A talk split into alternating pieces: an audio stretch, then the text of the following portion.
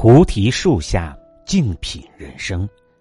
大家好，我是沧海一杯红。今天疗愈菩提的话题是：原谅别人是给自己的一份能量大礼。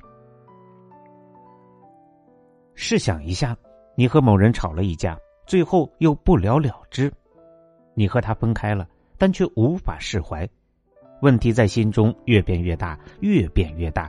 最终占据了你很多能量，在科学界称这种事件为吸引场，物质越多，吸引场也就越强大。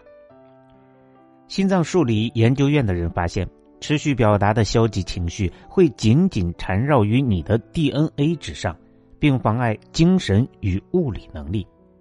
你向宇宙发射出去的消极能量，只会招致能与之共振共存的同类能量。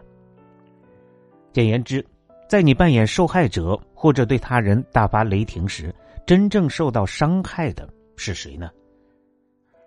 一场吵架或者误会等，如同一个十五磅重的哑铃。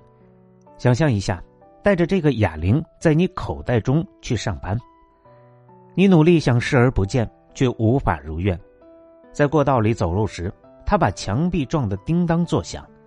坐下的时候，他狠狠的砸在了椅子上。你起身，又感到他在拖拽你的衬衫和裤子。只要他在你口袋里，你就不可能忽略这个沉重的哑铃。它消耗能量，同时也吸引着你的注意。然而，我们之中还是有一些人想把那个哑铃拿出口袋。不是吗？为此，我们必须明白原谅与宽恕的真意。比如，你和某人的关系破裂了，即使你认为自己也是对的，你也值得向他道歉。有一种最为常见的误解，认为原谅是你给予他人的礼物，倘若对方被视为不值得这份礼物，你便不会给出原谅的礼物。其实。原谅是你给自己的礼物，是燃烧了能量之后所获得的自由。不愿意原谅他人，恰如自己吞下毒药，却指望着别人受死。为了自己的利益，无论如何都原谅别人吧。那并非纯粹为别人着想，而是为了把你从自己所设的陷阱中解救出来。原谅他们可以发生在一转念之间。是对放弃过去的恩恩怨怨的一种承诺。真正的原谅，就是能够在内心和脑海中说出“谢谢你给了我这段经历”这样的话。如果你已经无法和那个人直接交流，那就送出自己的祈祷震动，写出原谅之信吧。不管他是否能够收到，不管你是否有他的地址，这么做会让你获得其他行为无法获得的自由。要记住，如果你认为自己生活中出现的问题是由外物引起的，那么这种想法本身就很危险，因为这就是在放弃自己的能量，否认自己拥有创造自身处境的能力。你会说：“都怪我的丈夫，都怪我的妻子，都怪我的老板，都怪我所处的环境，都怪我的工资，都怪我的政府。”这种说辞无边无际，一般人都不愿意选择完全承担责任。很多时候，大家都选择比较好走的路，都选择扮演受害者，责备自己以外的人和物，总是更让人感觉很舒服。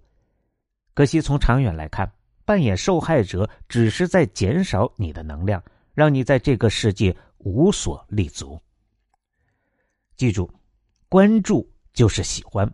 你扮演受害者时，其实就是在培养受害者能量，而宇宙也会让你获得更多的机会成为受害者。有一种疗愈方式，当你把你的问题放进永恒的时间和宇宙的尺度之中去看，你就不会有问题。你会发现，原来那些情绪畏惧是何等可笑，原来那些在乎都没有意义。放下的那一刻，你就找回了自己的力量。生活中的事情的意义，全部都是你赋予给他的。你在生活中的体验与外物无关，而是取决于你的内心体验，取决于你赋予外部事物的意义，取决于你对他的理解与领悟。这是我们生命中更深层次的一种责任，主动为发生在身边的所有事负起责任。让我们把责任的标杆抬高一下，让我们为生活中每一件事都完全负起责任吧。是的，你没有读错，每一件事，即使那件事不是你的过错，因为到现在你已经明白了，生活中是否犯过错并不重要。重要的是结果。当你能够承担起全部责任时，就能收获好的结果。只有对生活中的每一件事负起责任，才能拿回其改变的主导权。我们之所以对旧爱不能释怀，之所以自怨自艾，部分原因是因为在分手或者悲剧发生后，我们常常不能重拾自己的主导者身份与和谐感。而是陷入了消极的能量之中，无法自拔，将注意力集中在他人身上，白白的将自己的能量给了那些人。所有的心思都放在了过去，同时你的个人能量也就源源不断的被送回到了过去。很显然，你为过去的事花费越多的能量，留给你现在生活、创造、行动所用的能量就会相应减少。我们每个人都有上天赋予的能量去治愈自我，要不惜一切重获自己的全部能量与活力。思维要开放，不论什么方法，只要能帮助维持自我的完整性，就接受吧。为了自己，采取行动。根据爱因斯坦的理论，时间只是一种错觉，过去、现在、将来都同时在现实发生。你可以将能量发射给受到伤害时的自己。回想一下过去，哪些时间你真心的希望他们不要发生呢？是你父亲抛弃了你的家庭，还是你一生挚爱离你而去，或是你经历了严重的灾难？